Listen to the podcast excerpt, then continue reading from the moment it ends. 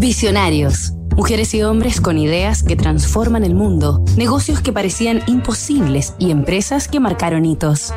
Me cuesta ganar dinero y que, cuando estoy a punto de gastar en mí mismo, me pregunto si los clientes de IKEA pueden permitirse ese determinado lujo.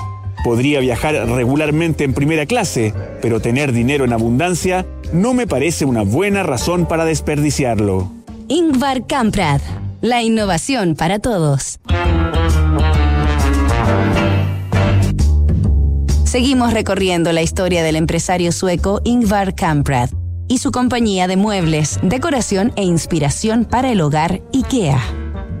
La funcionalidad de sus productos, la originalidad de los diseños y la calidad a precios bajos han sido las principales claves del éxito de esta popular empresa, que la posicionan como una de las líderes de la industria con presencia en más de 50 países.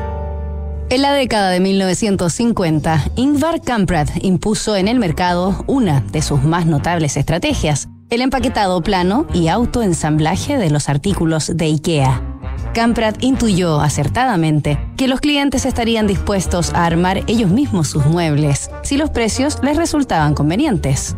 Así, la marca diseñó un modelo de paquetes planos para sus productos, acompañados de instrucciones prácticas y didácticas, lo que se tradujo en ahorro de gastos en espacios de almacenamiento y transporte para IKEA, además de, por supuesto, valores accesibles para todas las personas. Una decisión consecuente con una de las máximas empresariales de Camprad, la simplicidad y el sentido común deben caracterizar la planificación y la dirección estratégica. Nos reencontramos mañana tras los últimos pasos de Ingvar Kamprad y su innovación para todos.